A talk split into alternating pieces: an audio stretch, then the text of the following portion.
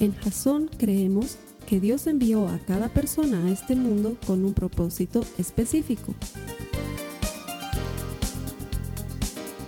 Nuestra misión es ayudarte a que tengas una relación personal con Jesús y a través de ella encuentres ese propósito para tu vida. Queremos ayudarte a alcanzar ese propósito.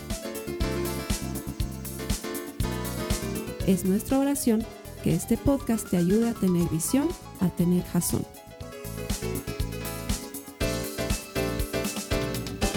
Bienvenidos a todos los que nos acompañan ahora en, en Jazón, bienvenidos a los que nos ven a través de la iglesia.tv. Si alguna vez puedes venir a acompañarnos aquí a Jazón, te vamos a recibir y te vamos a hacer sentir como estuvieras en casa. Bienvenidos a todos de nuevo y gracias por estar acá. Seguimos con un mensaje más de la serie Verdad a Medias. Hemos visto las anteriores dos semanas dos verdades a medias, que eh, una de ellas hablaba acerca de la verdad, que la verdad no era qué, sino quién, y la otra la semana pasada acerca de que si Dios nos quiere felices, bueno, pues era una verdad a medias. Si todavía no has visto estas uh, prédicas, te invito a que entres a la iglesia.tv y ahí las puedes descargar o las puedes ver en tu casa.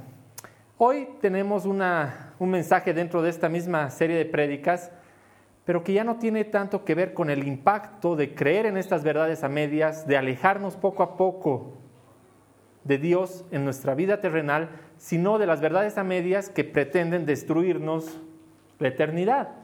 ¿Qué verdades a medias están jugando con nuestra vida eterna? Y es un mensaje muy, muy importante. Les voy a pedir un favor, voy a ir bastante rápido porque el mensaje es bastante eh, largo.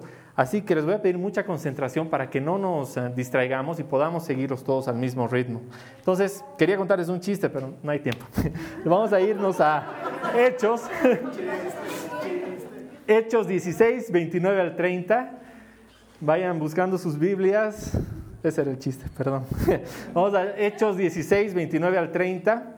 Mientras lo buscan, les voy a poner en contexto. Pablo y Silas están en la cárcel, es de noche es medianoche y deciden que es un buen momento para tener una reunión de alabanza. Entonces ellos están alabando al Señor, están cantando himnos a Dios y Dios decide mandar un terremoto sobre el lugar donde está la cárcel. Entonces la tierra empieza a, temblar mientras ellos están alabando, se caen paredes, se caen puertas, de una manera sobrenatural se sueltan las cadenas de todos los prisioneros y en eso uno de los carceleros, uno de los guardias, empieza a entrar en lo que es, está histérico, porque él sabe que si uno de esos prisioneros escapa, a él le toca la pena de muerte. Entonces, él está histérico de miedo, tiene mucho miedo y sabe que los prisioneros se van a escapar. Se, ha derrumbado la cárcel. Y lo primero que se le viene a la mente es, bueno, en vez de que me, de que me maten, mejor me suicido.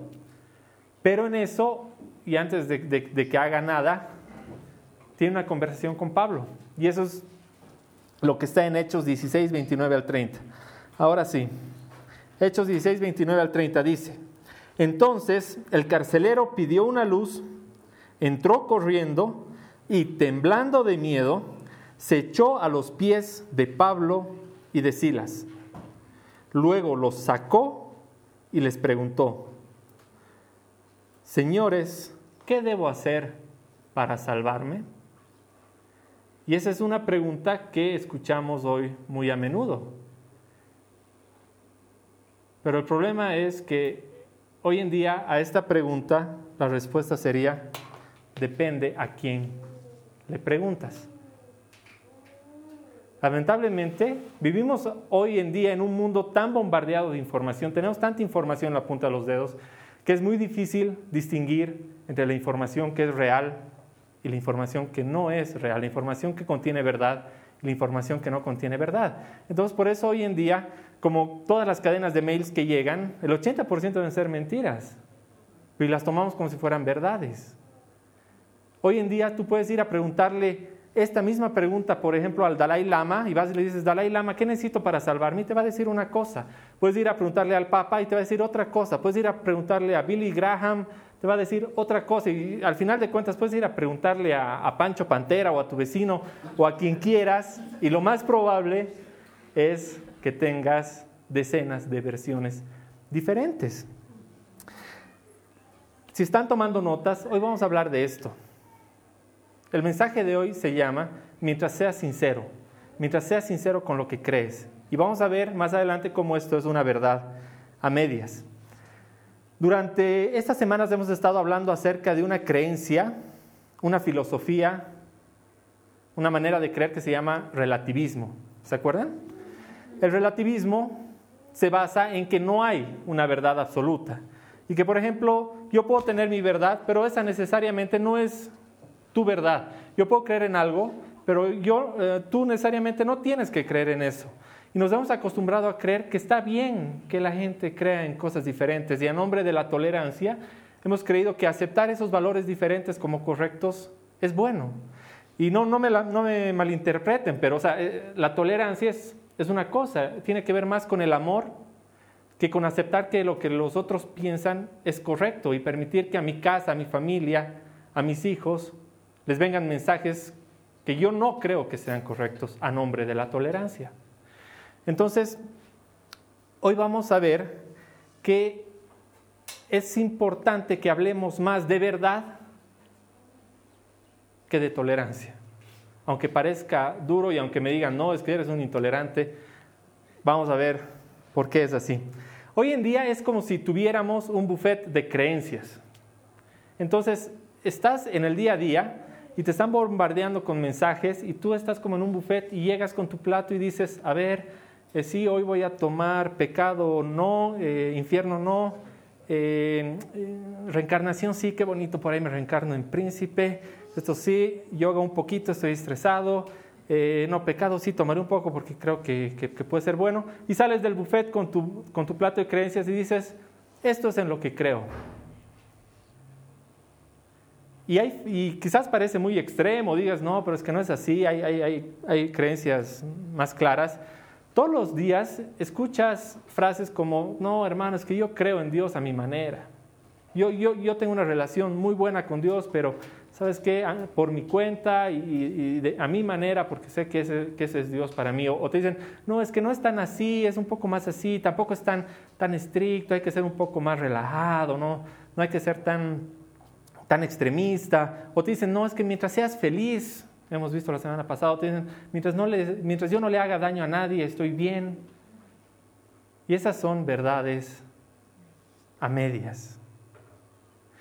Y la verdad es que podríamos hablar mucho más acerca de la tolerancia, pero no es el tema de, hoy. Si, quieren, los invito a que busquen en sus casas y vean más de ese tema. Hoy les quiero mostrar estadísticas acerca de esta verdad a media de creer que todas las religiones son iguales o que todo lo que uno cree está bien o que lo que yo creo pueda ser verdad. Esas estadísticas son de Estados Unidos y creo que en América Latina deben ser mucho mayores. Pero dicen, el 53% de los americanos creen que si tú eres bueno la mayor parte del tiempo, te vas a ir al cielo. Es algo que escuchamos todo el tiempo. Si yo soy bueno, me voy a ir al cielo. ¿Verdad? 53%. 43% de los cristianos americanos, ya no solamente americanos, de los cristianos americanos, 43% creen que no importa qué religión sigas, porque todas enseñan los mismos valores morales. Un poco como que al final todas son iguales. Seguí la que quieras, 43%.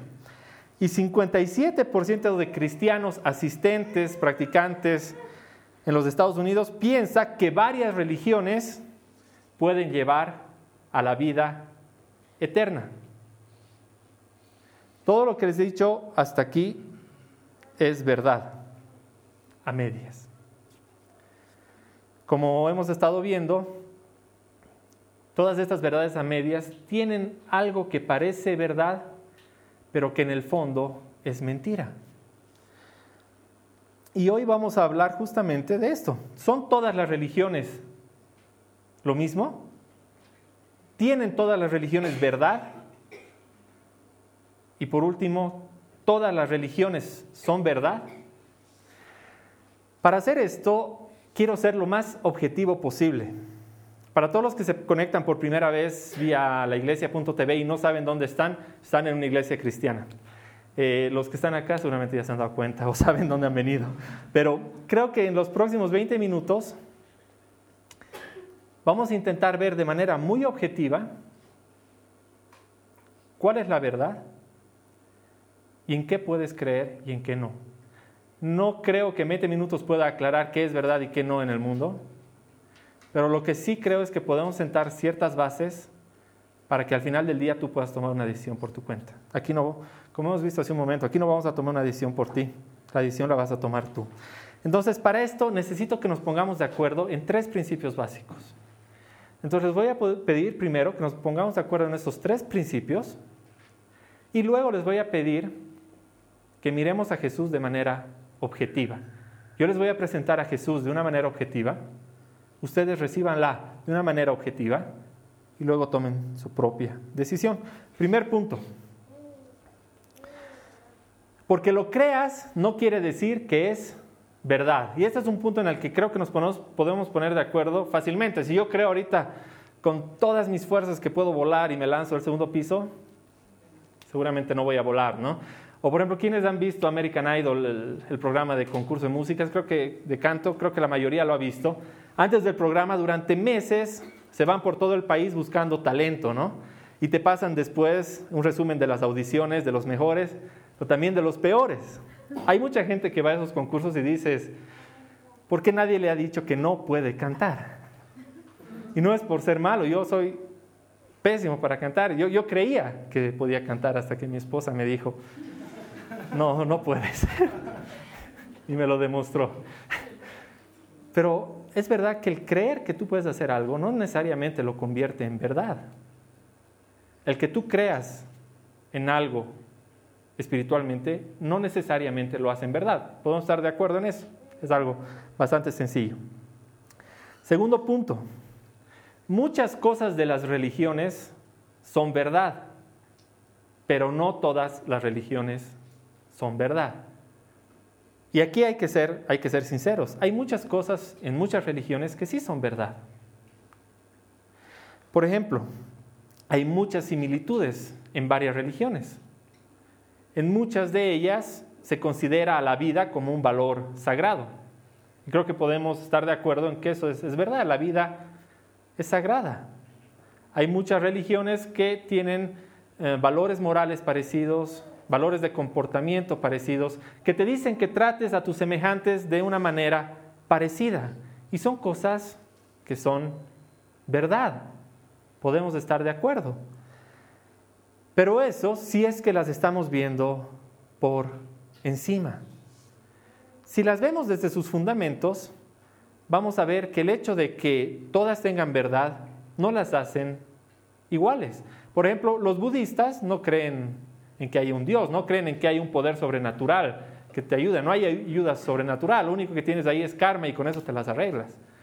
Entonces, eso es muy diferente a los hinduistas, que tienen un Dios que es muy impersonal y con el cual te comunicas a través de incontables semidioses, subdioses, ídolos, estatuas, eh, dioses reencarnados, un montón de cosas a través de las cuales te comunicas con ese Dios impersonal que no es, difícil de definir. Y eso es muy diferente a Alá, el Dios de los musulmanes, que sí es personal y que prohíbe totalmente el tema de ídolos y subdioses. Entonces, cuando ves desde ese punto de vista, dices, ok, no son parecidas. Varias tienen elementos de verdad, pero no son parecidas. Entonces ahí estamos de acuerdo con la primera parte de esta frase. Ahora con la segunda. ¿Todas las religiones pueden ser verdad? Si solamente te has enfocado en la primera parte, puede ser que digas, sí, tienen verdad. Pero a ver, pongamos un ejemplo. Los budistas. Los budistas dicen que no hay Dios. No hay, no hay perdón de los pecados, no hay una ayuda sobrenatural. Y en contraste, el cristianismo dice que sí hay perdón para los pecados, sí hay ayuda sobrenatural y sí hay un Dios. Entonces ahí ya se han puesto dos, dos religiones más o menos como que en, en diferentes caminos. Pero aún si dudas mucho puedes decir, sí, pero son dos opciones. Pero ¿qué pasa? En el cristianismo viene Jesús y te dice, soy Dios. y los budistas te dicen no hay Dios.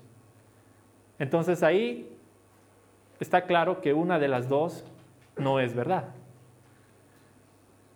Entonces eso demuestra que no todas las religiones son verdad. Y ese es el segundo punto en el que no me quiero poner de acuerdo con ustedes. ¿Están de acuerdo? ¿Sí? No todas las religiones son verdad, pero sí todas las religiones tienen algo de verdad adentro.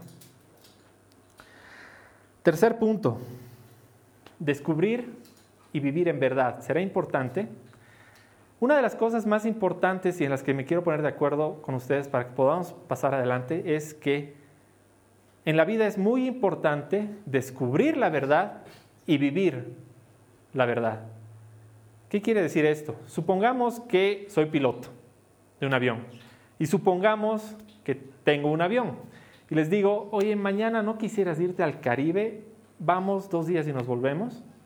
Entonces al día siguiente quedamos, nos encontramos en el aeropuerto, tú quieres ir, te hago sentarte aquí al lado derecho del, del copiloto y estás viendo la cabina maravillado y dices, wow, tantos botones, ¿cómo sabes para qué sirven? Y dices, mira, para mí todos son lo mismo. Sé que nos van a llevar al Caribe, yo voy a apretar hoy día algunos cuantos, aceleramos y vamos. Y tú empiezas a decir, no, debe estar bromeando. No, pero pero no, pues este, deben hacer diferentes cosas. Mira, de qué hacen diferentes cosas, deben hacer diferentes cosas, pero de mi lado se ven de una manera, pero es relativo, de tu lado quizás se ven de otra. Entonces, ¿cómo, cómo para mí mejor todos son iguales y nos vamos, más bien deja de hablar y vámonos. ¿Tú seguirías ese viaje? ¿Seguirías? No, porque cuando se trata de la vida terrenal, queremos verdades absolutas.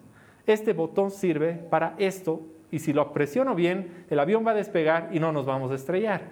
Igual cuando vas a hacerte una cirugía, quieres una verdad absoluta. No quieres que el doctor te opere la rodilla cuando tenía que operarte el apéndice, ¿no? Y dices, no, es que el apéndice, todos los días hago lo mismo. No, no, ¿eh? Quieres que el doctor sepa y te diga qué es lo que va a hacer con una verdad absoluta, no una verdad relativa. Entonces, por eso es importante el vivir de acuerdo a la verdad. Y es algo que hacemos todos los días como seres humanos. Buscamos vivir de acuerdo a verdades absolutas cuando se trata de nuestra vida terrenal. ¿Y por qué es importante descubrir la verdad? Porque a nadie le gusta vivir de las verdades de otros o de lo que otros te cuentan. Tú quieres encontrar tu propia verdad. Entonces, nos hemos puesto de acuerdo en tres puntos. Primero, no porque yo crea algo, eso va a ser verdad. Segundo, no Segundo, perdón, todas las religiones tienen elementos de verdad, pero no todas las religiones son verdad. Y tercer punto, es importante descubrir la verdad y vivir en verdad. Entonces, hay un elemento conductor en estos tres puntos que es, entonces, ¿cuál es la verdad? Lo que quiero hacer ahora es mostrarles en base a estos tres puntos de fundamento, cuatro aspectos de la vida de Jesús de la manera objetiva, de la mayor, con la mayor objetividad posible. Quiero ser objetivo porque quiero que la decisión la tomen ustedes. Quiero pedirles, y sobre todo a los que están, están en línea, a todos los que están conectados en línea, que sin importar lo que pienses acerca del cristianismo, sin importar el tipo de educación que hayas recibido hasta ahora, sin importar la creencia que hayas tenido hasta ahora, mires a estos cuatro puntos de manera objetiva. El primer aspecto, lo que Jesús enseñaba. Eh, ya les dije, sin importar lo que pienses del cristianismo, sin importar lo que pienses de los cristianos, sin ningún prejuicio, mira lo que Jesús enseñaba. Mira objetivamente lo que Jesús enseñaba. Quizás aquí podría, se pueden elegir realmente un montón de, versículos, pero quiero simplemente leerte Lucas 6, 27 al 29. Lucas 6, 27 al 29, que dice, pero a ustedes que me escuchan les digo, amen a sus enemigos, hagan bien a quienes los odian bendigan a quienes los maldicen, oren por quienes los, los insultan. Si alguien te pega en una mejilla, ofrécele también la otra. Y si alguien te quita la capa, déjale que se lleve también tu camisa. O sea, si hay algo que no se puede negar de este pasaje, es que es hermoso. Las enseñanzas de Jesús eran hermosas. Ama a tus enemigos. Si te pegan, da también otra mejilla, no reacciones. Creo que podemos todos coincidir en que si el mundo viviera de esta manera, seguramente sería un lugar mejor. Y eso es algo totalmente objetivo. Entonces, primer aspecto acerca de Jesús, sus enseñanzas eran realmente de gran valor. Si el mundo viviera así, hoy sería un lugar mejor. Segundo aspecto, los milagros de Jesús. ¿Qué dice Marcos 6.2? Vamos a mirar objetivamente a los milagros que Jesús hizo. Cuando llegó el sábado, comenzó a enseñar en la sinagoga. Y muchos oyeron a Jesús y se preguntaron, admirados, ¿Dónde aprendió este tantas cosas? ¿De dónde ha sacado esa sabiduría y los milagros que hace? Jesús hacía milagros. Quizás no sea suficiente para ti leer esto para ver objetivamente los milagros de Jesús. Y quizás puedas decir, ¿sabes qué? Es que yo no creo en los milagros. Yo no creo en Jesús, yo no creo que un hombre pueda hacer milagros. Entonces, ¿Cómo ves objetivamente este punto? Hazte la pregunta, ¿será posible que Jesús haya hecho esos milagros por el poder de Dios que habita en él? Simplemente hazte la pregunta, ¿será posible? Y luego ve, Jesús convirtió el agua en vino, sanó enfermos, multiplicó panes y peces, hizo realmente una cantidad grande de milagros. Y solo conocemos los que están escritos en la Biblia. Pero en ningún lugar de la Biblia dice que alguno de sus detractores, que eran muchos, haya puesto en duda los milagros de Jesús. Todos los detractores de Jesús querían que pare, querían que deje de hacerlos. Ninguno de ellos dijo, es mentira, los panes están en su mochila o, o algo parecido. ninguno. Y eso ya te tiene que decir algo. La mejor forma de desacreditar a alguien es mostrando que lo que hace es mentira. Y ninguno de sus detractores lo hizo. Es el aspecto número dos. Jesús hacía milagros y ni sus peores enemigos los cuestionaron. Aspecto número tres de Jesús que, que quiero que veamos objetivamente, la resurrección. Si tú no eres cristiano, este es quizás uno de los puntos fundamentales de nuestra fe. La Biblia dice que Dios hizo carne, que Jesús hizo pecado por nosotros, que derramó su sangre por nuestros pecados, que murió y que al tercer día Dios lo resucitó de entre los muertos. Es parte fundamental de nuestra fe. Entonces, este es un punto en el que muy fácilmente puedes decir, quizás no hayas, quizás no sucedió. No hay la filmación, no hay las fotos, no hay el video, no está en YouTube. Entonces quizás no sucedió. Pero hay realmente, hay, hay argumentos que nos muestran y que te van a mostrar objetivamente qué es lo que pasó acá. Quiero que miremos objetivamente a la resurrección. ¿Qué dice Hechos 3.15? Hechos 3.15, en Hechos 3.15 Pedro dice lo siguiente, y así mataron ustedes al que nos lleva a la vida pero Dios lo resucitó y de esto nosotros somos testigos. Y dice testigos porque lo vieron. Los discípulos vieron a Jesús. Y eso nos da algunos argumentos que escuchamos todos los días de los que quieren que, que, tambalemos en, nuestra fe y algunos nos dicen, sí, pero sabes qué, en realidad lo que pasó fue que los romanos se robaron el cuerpo. Y si tú estás un poco inseguro, tú vas a decir, ucha, no había pensado en eso. Entonces, ¿se lo robaron? Sí, te van a decir, ¿no? Pero no tiene sentido. Una vez que Jesús resucita, los discípulos dicen, ha vuelto, Él está entre nosotros, ha resucitado, es Dios. Los romanos hubieran sido los primeros interesados en mostrarles el cuerpo y decirles, ¡ah! aquí está, está muerto, no ha resucitado. Políticamente era la peor decisión robarse el cuerpo de quien habían intentado destruir con tanta hazaña. Entonces los romanos se robaron el cuerpo. Puedes decidirlo tú, pero no tiene ningún sentido. Entonces vendrán otros que te dirán, no, no fueron los romanos, fueron los discípulos que fueron y se robaron el cuerpo. Puedes decir también, claro, querían que todo continúe, entonces robaron el cuerpo. Pero la verdad es que esto tampoco tiene mucho sentido, porque si piensas, bueno, fueron los discípulos, burlaron a toda la guardia romana, movieron la piedra gigantesca, lograron sacar a Jesús, lo desenvolvieron, doblaron todas las cosas vincitas ahí, se lo llevaron sin que nadie los vea, sin que nadie los escuche, sin que nadie se enteren. Y si eso aún todavía te parece posible, dices, sí, pero lo hicieron muy bien, ok, se lo llevaron. Sabemos por la historia que Judas se suicidó luego de traicionar a Jesús y que aparte de Juan, los demás discípulos murieron como mártires. Quiere decir que en algún momento de su vida llegaron a la situación en que alguien frente a, él le dijo, o rechazas a Jesús o te corto la cabeza. O rechazas a Jesús o te voto a los leones. O rechazas a Jesús o te pongo de cabeza en una cruz. Y lo que sabemos es que los once murieron como mártires hubieran muerto como mártires si no hubieran visto a Jesús resucitado?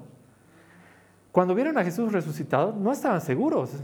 Incluso uno de ellos dice, te puedo tocar, necesito tocarte para saber que es verdad.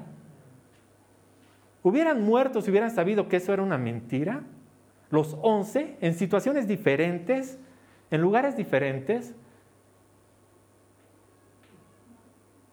habrán podido once personas promedio de un pueblo pequeño, pobre, sin mucha educación, haber hecho el plan perfecto para cambiar la humanidad y morir por una mentira? Ese es otro argumento. Entonces, la resurrección objetivamente, estoy seguro que ha adquirido otra dimensión para ti. Y el aspecto número cuatro, y es el último aspecto de Jesús que vamos a ver ahora, lo que Jesús afirmaba. ¿Qué dice Juan 14, 6? Juan 14, 6 dice, Jesús le contestó, yo soy el camino, la verdad y la vida. Solamente por mí se puede llegar al Padre. Él dice, yo soy el camino, no soy uno de muchos caminos. Dice, yo soy la verdad, no una de muchas verdades yo soy la vida y nadie va al Padre si no es por mí. Eso es lo que Jesús decía. Entonces, eso nos deja con tres opciones. Y son las tres opciones en las que vas a tener que tomar una decisión cuando te acercas a una iglesia, al cristianismo y a la eternidad. Si quieres pensar en, tu eternidad, tendrías que evaluar esas tres opciones y tomar una de ellas. Lo que dice Jesús es una aseveración única y exclusiva. Y es lo que pone a Jesús aparte de todos los demás. Mahoma no hizo, no hizo esa afirmación, Buda no hizo esa afirmación, Confucio no hizo esa afirmación, la hizo Jesús. Yo soy el camino, la verdad y la vida, y nadie se acerca al Padre si no es por mí. Entonces, eso nos deja con tres opciones, como les decía. Opción número uno, Jesús era un mentiroso. Puedes tomar esa opción, puedes estar de acuerdo con esa opción y quizás lo estés pensando. Sí, quizás era un mentiroso. Engañó a todos sus discípulos, los convenció de dejar a sus familias, los convenció de abandonar sus empleos, de que los sigan, los convenció de morir como mártires, de dar su vida por ellos. Era un mentiroso. Pero entonces, si tú dices que era un mentiroso, no puedes decir lo que muchos dicen hoy en día de Jesús, que era uno de los mayores maestros morales de nuestra historia. Porque muchos de los que no creen que Jesús es el Hijo de Dios, te van a decir que era una gran persona. El maestro moral por excelencia de toda la humanidad. Pero entonces eso no va con un mentiroso. Y la verdad es que si todo era un plan basado en mentiras, ¿te imaginas dos años, dos años y medio, todo va bien? Tercer año las cosas se ponen un poco complicadas, estás preso, te empiezan a latiguear, aguantas dos, cinco latigazos, aguantas diez latigazos, aguantas veinte, el dolor es inmenso, tus órganos empiezan a colapsar, te estás desangrando. Quizás en algún momento te das por vencido y dices, sí es mentira, soy un carpintero que no sabía qué hacer. O quizás si pasas de eso, luego cuando te están pegando hasta dejarte irreconocible, dices, sí es mentira. O cuando te están clavando en una cruz y te están crucificando, dices, alto, por favor, era mentira. Pero Jesús no se dio. No se dio hasta el fin. ¿Era Jesús un mentiroso? Es tu opción número uno. Tu opción número dos, era un lunático. Estaba loco. Puede ser, no se dio nunca, estaba loco. Hay mucha gente loca en estos días. Yo conozco a un par de locos, no voy a decir sus nombres. Pero Jesús estaba loco. ¿Un hombre loco era capaz de hacer algo con tanta coherencia? ¿Un hombre con problemas mentales era capaz de dejarnos las enseñanzas más importantes y profundas de la humanidad en los últimos dos mil años?